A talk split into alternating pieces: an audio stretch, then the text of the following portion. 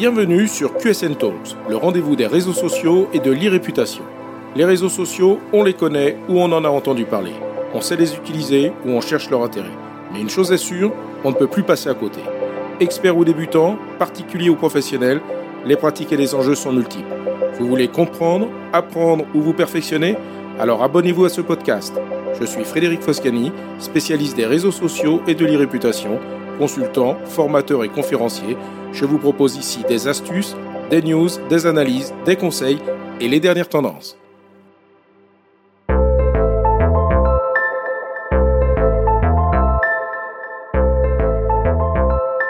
Bonjour, troisième et dernier épisode de cette trilogie portant sur l'identité numérique. Trois émissions pour comprendre en quoi consiste l'identité numérique, les enjeux que cela représente pour chacun d'entre nous et comment s'y prendre pour gérer cette nouvelle dimension de notre personnalité. Dans cet épisode, je vous propose d'aborder le principe de gestion de son identité numérique pour en faire un outil de communication au service de ce que les anglo-saxons appellent le personal branding, c'est-à-dire sa marque personnelle. Tom Peters, le premier des gourous du management, précisait dans l'un de ses ouvrages, je cite, Aujourd'hui, à l'ère de l'individu, vous devez être votre propre marque, sous-entendant ainsi qu'il devient nécessaire de gérer son image personnelle et a fortiori professionnelle au même titre qu'une entreprise ou une marque. Peter Montoya a été le premier à définir une méthode sur le principe de personal branding, en écrivant deux ouvrages sur le sujet au début des années 2000, The Brain Called You et The Personal Branding Phenomenon. Pour Peter Montoya, votre marque personnelle est tout simplement l'idée claire, forte et positive qui vient immédiatement à l'esprit des personnes qui vous connaissent quand elles pensent à vous. C'est en recourant aux techniques de personal branding qu'il est possible de mieux gérer sa présence sur le net et par conséquent l'image et la perception que l'on souhaite présenter publiquement. Il n'est pas question de tenter de se créer une image qui ne corresponde pas à la réalité. Un tel comportement ne serait pas viable sur la durée. Mais il s'agit bien de recourir à des techniques de marketing de marque pour développer son marketing personnel. En utilisant les principes de base, chacun pourra trouver une application en fonction de ses besoins, de ses objectifs et du temps qu'il peut y consacrer. Voyons tout d'abord les étapes qu'il conviendra de respecter. Tout d'abord, se découvrir, se connaître. Cela consiste notamment à définir sa valeur ajoutée et ses éléments de différenciation. Puis viendra le moment de la construction de son image pour se faire connaître. Il conviendra alors de définir ses objectifs, l'image que l'on souhaite donner et les informations que l'on souhaite diffuser en fonction d'audiences cibles personnelles et professionnelles. On définira donc les outils qui nous serviront à communiquer, outils adaptés à nos audiences cibles et pour lesquels une ligne éditoriale devra être construite. Dernière étape, consolider sa réputation pour cette fois se faire reconnaître. Il s'agira alors d'être actif sur les outils retenus en respectant sa ligne éditoriale et savoir interagir avec ses audiences pour créer ce lien indispensable à l'humanisation de nos échanges. Bien évidemment, chacun n'aura pas le besoin de développer une approche aussi professionnelle de la gestion de sa présence numérique. Mais les fondamentaux de cette technique de marketing de soi permettront de prévenir plutôt que de devoir intervenir a posteriori avec toutes les limites que l'on sait et que j'ai notamment abordé dans le deuxième épisode de cette trilogie sur l'identité numérique. Gérer son image et sa communication passe par la maîtrise des outils de communication choisis. Il existe de très nombreux outils permettant de gérer sa présence sur Internet. Comme les réseaux sociaux vont de plus en plus empêcher l'utilisation de pseudos afin d'être en mesure de s'assurer de la réelle identité de la personne, il est d'autant plus important de bien définir un usage pour une audience donnée lorsque l'on se crée un profil social. Pour rappel, les conditions générales de Facebook et LinkedIn obligent désormais à ce que la création d'un profil se fasse avec la véritable identité de la personne. En cas de doute, le profil sera bloqué et un justificatif d'identité sera réclamé. Voyons donc les usages que l'on peut faire de certains outils. Il est important de rappeler qu'il n'existe pas d'utilisation type ou réservée à chaque réseau social. Chacun peut en faire l'usage qu'il souhaite pour répondre à des besoins et des objectifs différents. Rappelez-vous de vérifier les paramètres de confidentialité pour gérer vos données personnelles et l'usage qui en est fait et pouvoir ainsi mieux contrôler ce qui est de la sphère privée ou professionnelle. Concernant Facebook, réservez plutôt le profil à un usage privé. Pour une approche publique, mieux vaut privilégier les formats page ou groupe. Dans les paramètres de confidentialité, vous pouvez aussi faire en sorte que votre profil personnel ne soit pas référencé dans les moteurs de recherche. Pour Twitter, si votre profil est public, mieux vaut éviter d'aborder des sujets trop privés. Plutôt considéré comme un média qu'un réseau social, autant lui trouver un usage professionnel. Les tweets sont désormais référencés dans Google lorsque l'on fait une recherche votre nom. Soyez donc prudent sur ce que vous tweetez. LinkedIn est à ce jour l'outil spécialisé pour une approche professionnelle. Évitons donc de mélanger les genres et réservons à Facebook par exemple ce qui relève de la sphère privée. Concernant Snapchat, rappelez-vous que si vos publications sont éphémères, elles sont probablement toujours stockées sur des serveurs. Et puis il est toujours possible de garder une copie d'écran de votre publication. Instagram, si vos publications sont uniquement personnelles, attention au niveau d'information que vous diffusez et à l'image que vous donnez. Les publications Instagram se retrouvent référencées dans Google Images sur une recherche portant sur votre nom. Vous pouvez donc rendre votre profil privé pour limiter l'accès à vos photos aux personnes autorisées. Pinterest, plateforme de partage de photos et de vidéos. Les contenus publiés publiquement sur Pinterest sont très bien référencés dans Google. Mieux vaut le savoir. Comme pour Instagram, vous pouvez aussi avoir une stratégie, entre guillemets, de publication visant à valoriser votre image, en ayant donc une ligne éditoriale parfaitement identifiée, tout en réservant des tableaux de publication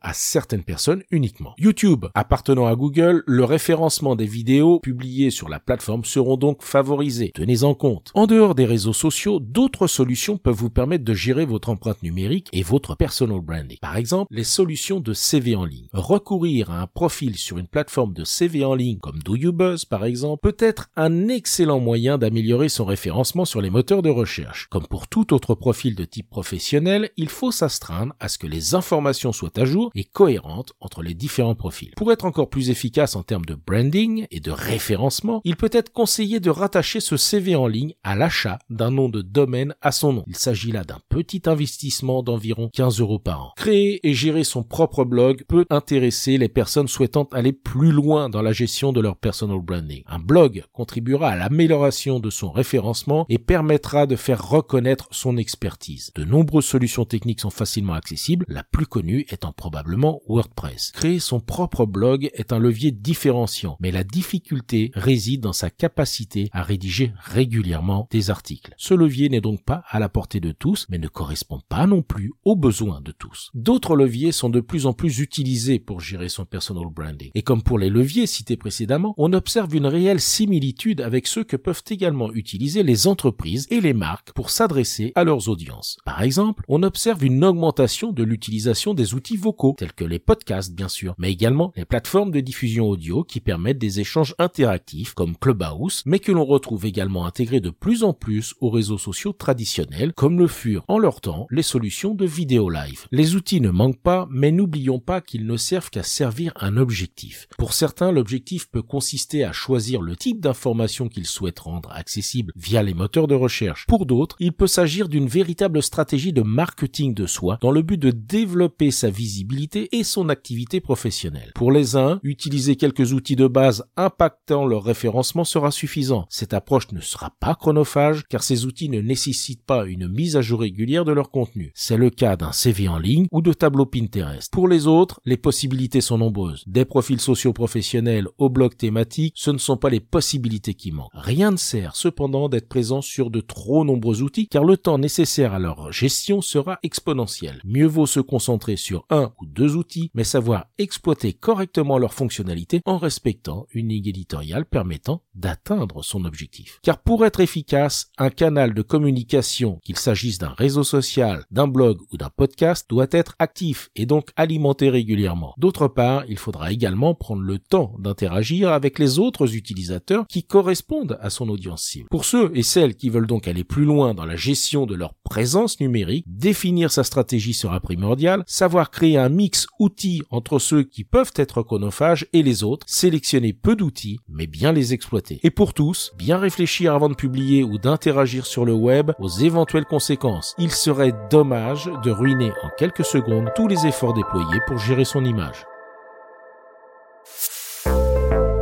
Cet épisode vous a intéressé? Alors abonnez-vous pour ne pas rater la suite. Et n'hésitez pas à donner 5 étoiles au podcast sur Apple Podcast et à le partager sur vos réseaux sociaux préférés. Ça fait toujours plaisir. Ce podcast est rendu possible par QSN Digital, l'agence que j'ai fondée pour conseiller, accompagner et former les professionnels, entreprises, dirigeants et personnalités à définir et gérer leur stratégie de présence sur les réseaux sociaux et leur réputation. Vous avez des problématiques de visibilité, d'image, de veille, de recrutement et de relations clients Vous souhaitez développer votre marque employeur Vous voudriez faire de vos collaborateurs des ambassadeurs Contactez donc QSN Digital pour demander votre coach social media. Je me ferai un plaisir d'échanger avec vous. Pour me trouver, rien de plus simple, demandez à Google ou à vos réseaux sociaux. À bientôt.